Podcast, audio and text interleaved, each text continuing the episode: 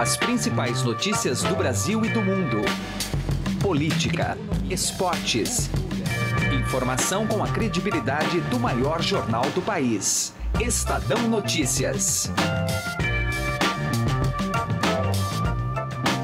Olá, eu sou Emanuel Bonfim e está começando a partir de agora mais uma edição do Estadão Notícias, nosso podcast com análises, entrevistas e informações sobre os temas mais importantes do momento no Brasil e no mundo. Uma liderança improvável do governo Jair Bolsonaro surgiu na Câmara dos Deputados. Diante dos problemas de articulação política da bancada do PSL, partido do presidente, o protagonismo na defesa de pautas como a reforma da Previdência foi assumido integralmente pelo jovem deputado e líder do Partido Novo, Marcel Van Hatten, eleito pelo Rio Grande do Sul. Defensor do liberalismo econômico, o parlamentar se mostrou alinhado também com pautas ideológicas defendidas por Jair Bolsonaro e seus filhos.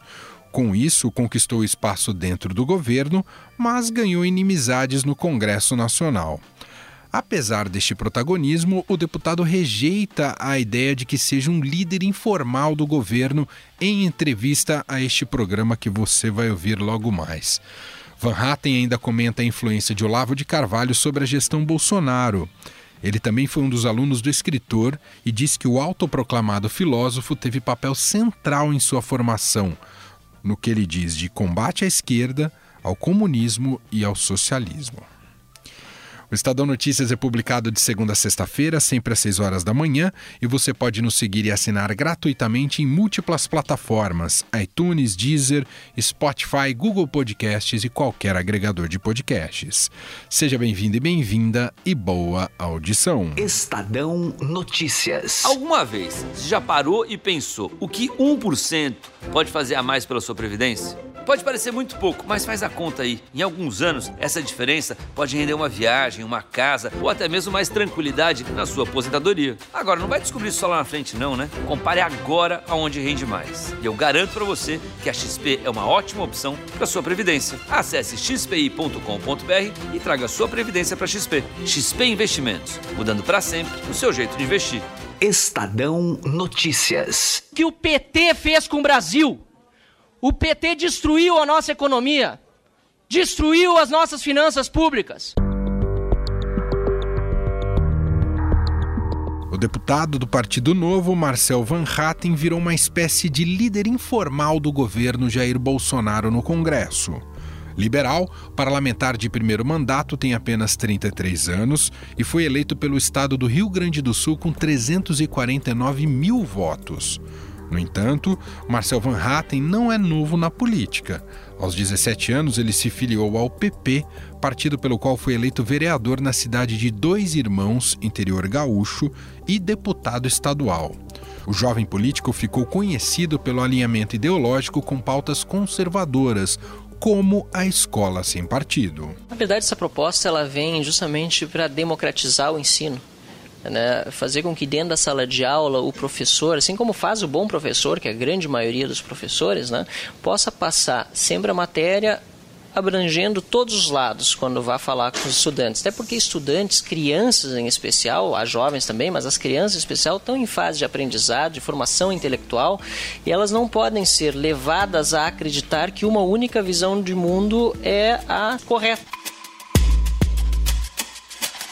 Na Câmara dos Deputados, Marcel Van Hatten foi escolhido como líder do Partido Novo. O parlamentar assumiu o protagonismo em espaço deixado pela inexperiente bancada do PSL e virou o principal defensor de projetos do governo, como a reforma da Previdência. Estou vendo na população um amplo apoio à reforma da Previdência.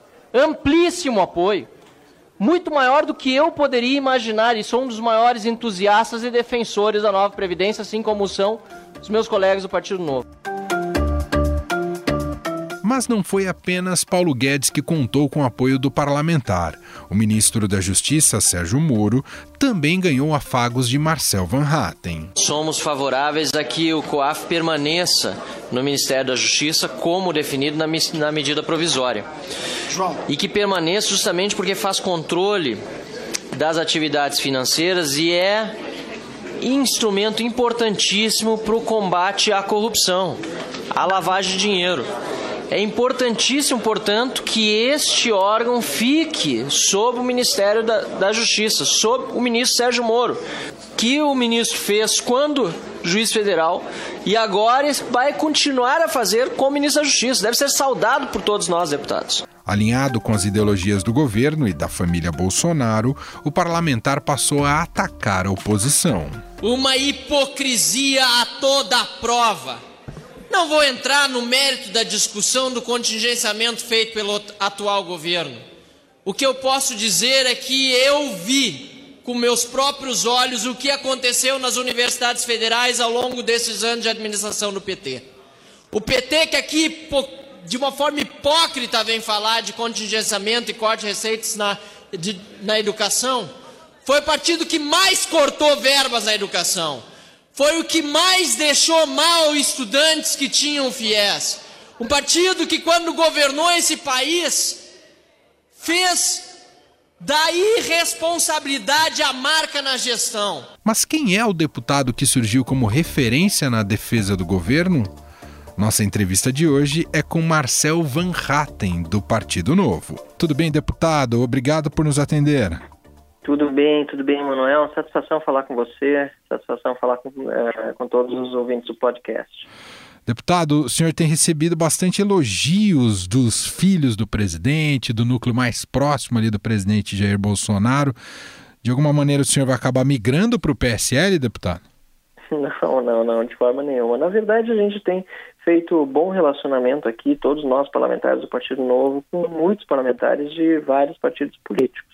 Esse bom relacionamento também é fruto da, do fato de que nós, parlamentares do Partido Novo, temos princípios claros, todos nós oito estamos defendendo ideias, valores, redução do tamanho do Estado, redução da burocracia, foco em combate à criminalidade, segurança pública, é, ao mesmo tempo em que sabemos dialogar com os colegas que estão aqui no parlamento. Então, essa, esse reconhecimento, não só da parte dos filhos é, do presidente, aqui mais especificamente o, o, Eduardo Bolsonaro, que é meu colega na Credem e agora é o presidente da comissão, e eu acabei sendo também por é, indicação dele da liderança do PSL, o seu vice-presidente, eleito pelo, pelo, pela comissão, é, mas não só deles, mas também é, do, do, de várias outras lideranças importantes aqui, vem nos dando a satisfação de dizer que o novo, nesses 100 dias de, de legislatura que foram completados no último sábado, é, está exercendo um papel relevante no nosso país. A gente fica muito satisfeito com isso.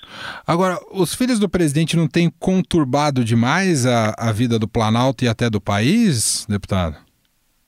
Olha, em, em âmbito familiar a gente gosta de não se não se pronunciar, né? Então acho que o, o próprio presidente da República ele tem procurado eh, falar com a sociedade por meio das suas redes sociais de uma maneira bastante frequente, mas poderia, em muitos casos, focar mais naquilo que realmente é urgente no Brasil, a começar pela reforma da Previdência. O senhor até já churrasqueou com o Eduardo Bolsonaro, foi isso, deputado? É que, é que a, a, noiva dele é gaúcha. Ah. E como ele estava no Rio Grande do Sul, inclusive, para receber uma, uma medalha lá da Assembleia Legislativa, medalha do Mérito Farroupilha, é, e somos colegas de Credem aqui na, na, na, Câmara, na Comissão de Relações Exteriores, ele me mandou uma mensagem, perguntou se estava no Estado, seria muito bacana se a gente pudesse ter um, um, um momento em conjunto, inclusive com os amigos e familiares mais próximos da noiva dele, e acabou me convidando para o churrasco no, no, no domingo. Acho que faz um mês mais ou menos.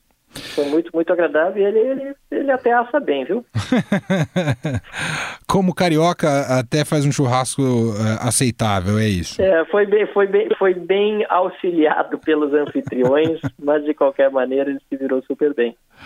Deputado, queria tratar de um tema é, que está muito em pauta no momento e, e, de algo recente. Né? Na semana passada, o presidente Jair Bolsonaro uh, assinou o decreto da flexibilização do porte de armas. E um pouco depois, já técnicos da, da Câmara dos Deputados e também do Senado mostraram que em vários trechos esse decreto uh, aparentemente é inconstitucional. Uh, na visão do senhor, Bolsonaro pode ter cometido, com esse decreto, talvez um, um, grave erro político ao não conduzir esse tema da maneira talvez mais adequada, que é no Congresso Nacional, via projeto de lei, deputado? Não, Emanuel, pelo contrário, acho que ele fez certo. Inclusive, nós estivemos no, no Palácio do Planalto, o Alexis e eu, que somos do Partido Novo, então, dois deputados do Partido Novo estávamos juntos, porque o Partido Novo tem defendido o direito à defesa do cidadão já há muito tempo, inclusive na campanha eleitoral. É, o fato é que, apesar de ser uma defesa nossa e o povo brasileiro por ampla maioria de votos, inclusive num referendo, rechaçou o Estatuto de Desarmamento, apesar de tudo isso, é, o Congresso Nacional não tem se pronunciado. E o, o presidente da República foi eleito, inclusive, prometendo que trataria desse tema. Então, acho que da parte de, de, dele, a promessa está cumprida, o decreto foi assinado e, obviamente, o Congresso Nacional pode, é, por meio de uma série de instrumentos, inclusive de PDL, que é para assustar o decreto, ou partes do decreto, pode discutir a matéria mais aprofundadamente. Acho pelo contrário, em primeiro lugar, ele colocou a, discussão na mesa e agora cabe ao Congresso entrar nos pormenores. O que eu acho que não poderia ter sido feito foi o que a rede, como partido político, acabou fazendo, que foi provocar por meio de ADPF o Supremo Tribunal Federal. Eu acho que não cabe isso, a discussão realmente precisa se dar no âmbito político no Congresso, mas lamentavelmente a judicialização da política interessa aqueles que querem fazer manchetes nos jornais, mas que aqui no Congresso Nacional poderiam encontrar muito mais frutos nessa discussão. Agora, obviamente, qualquer lei, qualquer decreto, qualquer projeto de lei encaminhado ao, do, uh, pelo presidente à Câmara dos Deputados ou ao Senado Federal, na verdade, ao Congresso Nacional, é passível de, de discussão de admissibilidade constitucional, eh, assim como um decreto, e essa discussão pode ser feita pode ser feito ao longo das próximas semanas. Deputado, muita gente tem colocado o senhor, usado o título do senhor ser um, uma espécie de líder informal do governo, ainda que não seja diretamente é, vinculado, ainda que seja algumas pautas em comum com o novo. O senhor tem realmente, o senhor, o senhor concorda com esse tipo de, de, de acepção aí, de, de líder informal do governo? Não, na verdade eu sou líder do Partido Novo, né? os líderes do governo estão aí trabalhando esforçando para justamente fazer com que a pauta do governo avance no Congresso. E nós, sempre que a pauta é, é do interesse da sociedade brasileira no entender do Partido Novo, auxiliamos. Então, é óbvio que eu conheço muitas pessoas que hoje estão no Congresso Nacional, tanto deputados como senadores, que antes eram ativistas nos movimentos de rua. Eu mesmo participei da, ativamente da organização de todos os protestos em Porto Alegre. Meus vídeos viralizavam já como, quando eu era deputado estadual em protesto a favor do impeachment da, da, da presidente Dilma Rousseff. E muitas das pessoas eleitas não só pelo PSL, como em outros partidos, e claro, dentro do próprio Partido Novo, já me conheciam antes. E, portanto, é natural que eu tenha alguma espécie de diálogo é, bastante franco com esses deputados de agora, né? Uhum. Agora, eu faço tudo para auxiliar, jamais obter qualquer tipo de título, e inclusive acho que é, eu inclusive já já desmenti isso oficialmente, não sou líder informal nem formal do governo, pelo contrário, a gente está aí trabalhando para ajudar os que são líderes do governo a fazer com que a pauta, principalmente da reforma da Previdência e da, da, do combate à corrupção e à violência, avance aqui na casa. Estou conversando com o deputado Marcel Van Hatten, do Novo, líder do Novo na Câmara, uh, atendendo aqui ao nosso programa. Uh, o senhor é, é, vinculado, o senhor foi aluno do Olavo de Carvalho, ainda é vinculado a ele de alguma maneira, deputado? Olavo de Carvalho, lá quando eu tinha meus 14, 15 anos de idade, era uma das poucas, se não em muitas oportunidades, a única pessoa que falava contra as mazelas que a esquerda poderia significar num país democrático como o Brasil. Falava abertamente do Foro de São Paulo, denunciava a participação do PT nos esquemas criminosos é, internacionais que acabaram sendo revelados também, até mesmo pela Operação Lava Jato. Né, o Foro de São Paulo incluía é, tanto partidos políticos, como é o caso do PT é, no Brasil, e o próprio Partido Comunista Revolucionário Cubano, do Fidel Castro, Fidel Castro e Lula que fundaram o Foro de São Paulo, como também movimentos terroristas, a exemplo do ELN do Chile e, do, e das Farc colombianos. Então, esse fato histórico não pode ser negado. O Olavo de Carvalho, na época em que eu tinha 14, 15, hoje, tinha 30, hoje tem 33 anos de idade, era uma das poucas pessoas, se não a única, repito, que falava sobre isso abertamente, também na grande mídia, tinha coluna na revista Época, tinha coluna na Zero Hora, enfim, lá no Rio Grande do Sul, e eu lia muito. E acabava percebendo aquilo que poderia acontecer com o país. Então, nesse sentido, ele realmente teve um papel importantíssimo para que eu acordasse para essa realidade no Brasil, decidisse entrar na política e os seus textos também, de certa forma, é, ao longo desse período em que exerci mandato de vereador e depois mesmo quando fui para a academia, influenciaram bastante daquilo que eu sou no sentido de combate à esquerda, ao comunismo e ao socialismo. Agora, e essa predominância das tuitadas, dos vídeos, do palpites do Olavo de Carvalho sobre o governo, não tem, não passou muito do ponto, deputado? Olha, o próprio Olavo de Carvalho dizia muito no passado que ele não gostava de se envolver diretamente em político, o que ele fazia era dar conselhos, se alguém quisesse seguir os conselhos ou não, era a responsabilidade da própria pessoa e que ele acreditava que o Brasil precisaria passar primeiro, inclusive, por uma revolução cultural para depois as pessoas que entendessem melhor o que está acontecendo em relação à predominância da esquerda participar da política. Então, o fato de ele estar é, muitas vezes opinando não significa que essa repercussão toda advinda deveria ser a regra. Agora, ele colocou os militares numa situação muito constrangedora no governo, vamos concordar, não é, deputado? Uh, o vice Mourão apanhando demais. Uh, o presidente não, não precisaria ter, ter dado um basta nesse sentido, deputado? O presidente, inclusive, por meio de seu porta-voz, disse que o Olavo de Carvalho teve uma importância histórica e disse que estaria, nesse momento, atrapalhando, se não me engano foi essa palavra, o governo. Então, essa opinião é a do próprio porta-voz do presidente da República. Não, não há um risco dos militares deixarem o governo, dada essa situação? Não acredito. Acho que os militares têm, são representantes de uma instituição que no Brasil é a mais respeitada pela população.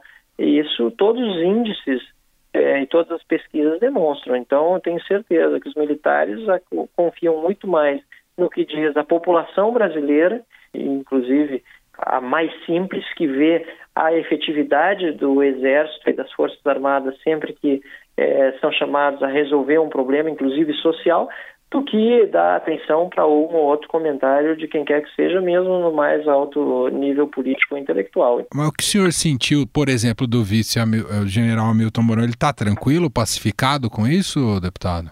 O general Hamilton Mourão ele tem personalidade própria, ele fala as coisas que, que, que pensa, tem formação, inclusive, muito sólida, viveu no exterior, tem uma, uma trajetória muito grande e tem sido um bom auxiliar, inclusive, do presidente da República. Eu não vejo toda essa repercussão negativa que muitas vezes está sendo dada a eventuais desacordos entre os dois. Pelo contrário, o que eu vejo é que eh, tanto o presidente Bolsonaro demonstra saber ouvir, saber ouvir como o, vice-presidente Mourão tem toda a condição de aconselhá-lo mais e mais nessa, nessa trajetória. A reforma despertou oposição, deputado? Tomara, acho que é isso mesmo que ela precisa fazer, porque quanto mais a oposição é, é, fizer barulho e fizer confusão, é, mais vai renascer aquele sentimento da sociedade da época das eleições é, passadas de que há um inimigo a ser combatido. Porque é isso que a oposição tem significado para o Brasil, principalmente PT, PSOL, PCdoB, esses partidos da esquerda radical, que não querem que o Brasil progrida. Aliás, que entregaram um Brasil quebrado é, e que agora precisa ser recuperado. Então, quanto mais a oposição fizer baderna, mais fizer, e é da natureza, natureza deles, acredito que vão continuar fazendo, mais a sociedade acorda, mais a sociedade se manifesta e mais fácil a reforma vai ser aprovada. Muito bem, ouvimos a opinião em diversos temas aqui do deputado Marcel Van Hatten, líder do Novo na Câmara dos Deputados, uma liderança também em ascensão para todo o país, muito jovem, 33 anos, uh, gentilmente atendendo aqui ao nosso programa. Muito obrigado, viu, deputado? Eu agradeço, obrigado. Mais uma vez, uma satisfação enorme. Estadão Notícias. Direto ao assunto, com José Neumann e Pinto.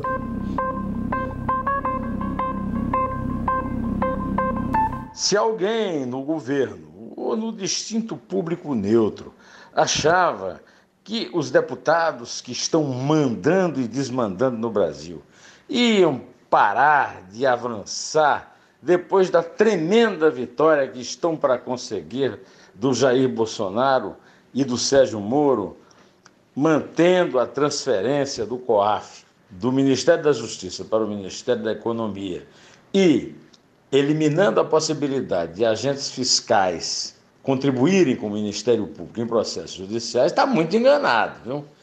Olha, vem mais coisa aí. O Paulinho da Força, que tem muita força no Centrão, né? O lidera junto com o Valdemar Costa Neto, já está mexendo os pauzinhos para invalidar a medida provisória sindical. Vocês se lembram que na reforma trabalhista de Temer, o Rogério Marinho incluiu uma medida altamente democrática e saneadora, que é a liberdade que todo trabalhador tem de decidir se paga ou não um dia do seu trabalho para garantir a tripaforra da vida dos vagabundos, dos dirigentes sindicais que não trabalham e vivem de dinheiro tirado do bolso do trabalhador sem, na prática, fazer nada em favor deles. Olha, essa medida foi reforçada por Bolsonaro com a medida provisória dos sindicatos, mas depois que essa rebelião começou a dar certo na Câmara, o Paulinho já está liderando as centrais sindicais numa tentativa de derrubá-la. Ou seja, é como mais ou menos se a escravidão fosse restaurada no Brasil, extinguindo-se os efeitos do decreto da princesa Isabel, que libertou os escravos. Né? Nós, escravos dos sindicalistas e dos burocratas do Brasil, vamos ter de engolir mais essa? Estou achando difícil ganharmos essa batalha. José Neumann e Pinto, direto ao assunto. Estadão Notícias. Chegaram novidades no Shop Together, o e-shopping com mais de 300 marcas como Lenny Blanc, Schutz, Carol Bassi, além de marcas exclusivas como Mixed, Animale e Ricardo Almeida. E o melhor, você pode parcelar suas compras em 10 vezes sem juros e receber tudo em casa, com entrega imediata e troca fácil e sem custo. Acesse já e confira shoptogether.com.br. Shop Together se escreve Shop 2 Gather.